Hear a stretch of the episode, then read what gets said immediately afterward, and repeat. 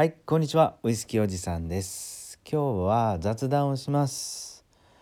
えー、もう台本も全く用意してないのでただブツブツとブツブツとつぶやいていくだけの回なんですがえっとね今日はね2人の音声配信者についてお話したいなと思います。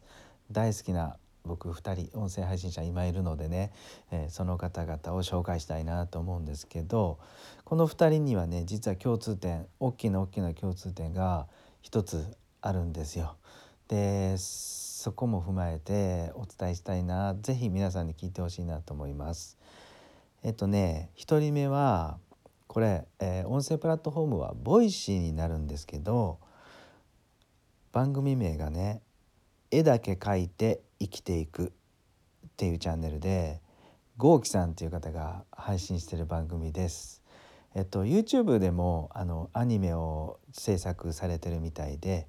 なんか最近ね、えー、音声も配信してみたいでこの方が、まあ、若い多分20代だと思うんですけどいやいいんですよね。あのこれといってなんかすっごいコンテンツ配信してるとかあの今流行りの SNS のマーケティングだとか、えー、そんな話では全くなくて例えば、えーと、今日散髪屋さんに行ってきました。この散髪屋さんは僕が子供の頃からずっとずっと通っている散髪屋さんですとかね。うん。とかえっ、ー、と軽自動車のナンバーが白色になる方法をお伝えしますとかね あの本当に日常に起こったことだとかまあそれについてポロッと思うことをシンプルにつぶやいてるだけなんですけどねまあこれが本当いいんですよ。いやなんでいいのかなと思うとですねあのすごい言葉遣いもシンプルなんですが無駄な言葉がないんですよね。で多分すごくあのいろいろ勉強されてた方なんじゃないかなと思うんですがえっと言葉遣いが綺麗です。うん、で飾りっ気も全くなくてあの大きく盛ることもなくてねすごく等身大というかあの素直な感じで日々起こったことすごく感覚としてはあの透明な感じ、うん、すごく透き通ったようなあのなんて言うんだろうなお話の仕方されてるこの豪輝さんすごく僕は大好きなんですけどとにかくねあの別に本当にあのテクニカルなこととか全くないんですよね。うん、悪く悪く言うとコンテンツで勝負とかじゃなくてね、うん、本当に考え方とかそういうこう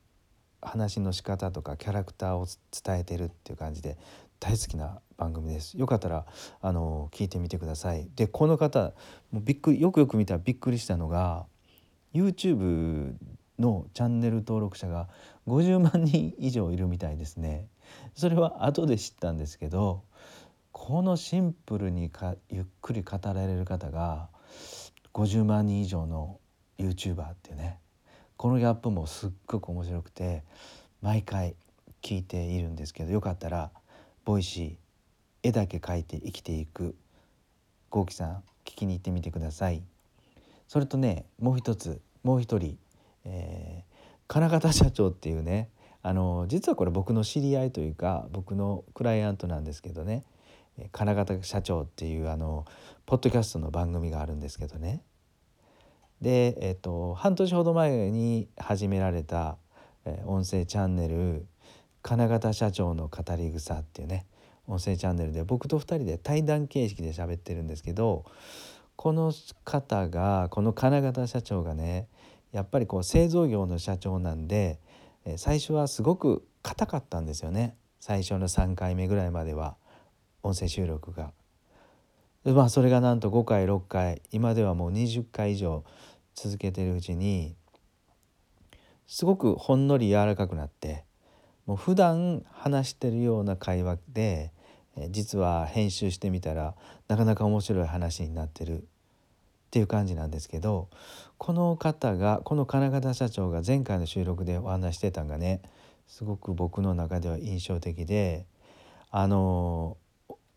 YouTube とかと違ってね声での配信はもうねあのいいことを喋ろうとすればするほど喋れなくなるっていうんですよね。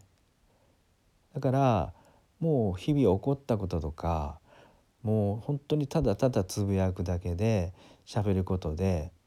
すごく自分自身も楽しくなってきたこの音声配信がっておっしゃってました。うん、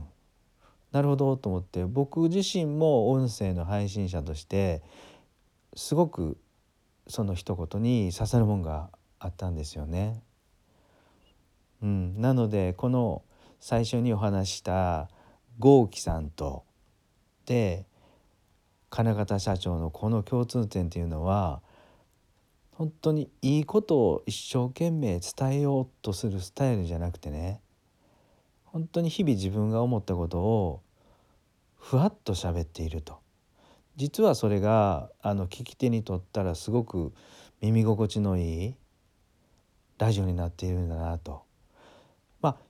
あの音声配信もねそれぞれ皆さん目的があって例えばそのコンサルタントだとかそういう人たちはきっちりコンテンツを発信しないといけないからそんなことは言ってられないと思うんですが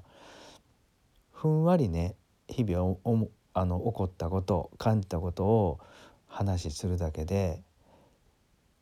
一人でも二人でも聞く人にとってはすごくすごく耳心地のいいあのラジオになるんだなと思いました。はい。よかったらこの2つのチャンネル聞いてみてください。それではまあ今日はね本当に僕もあの大したお話もできなかったんですが、えー、最後まで聞いてくださってどうもありがとうございます。それでは皆さん今日もね素敵な夜をお過ごしください。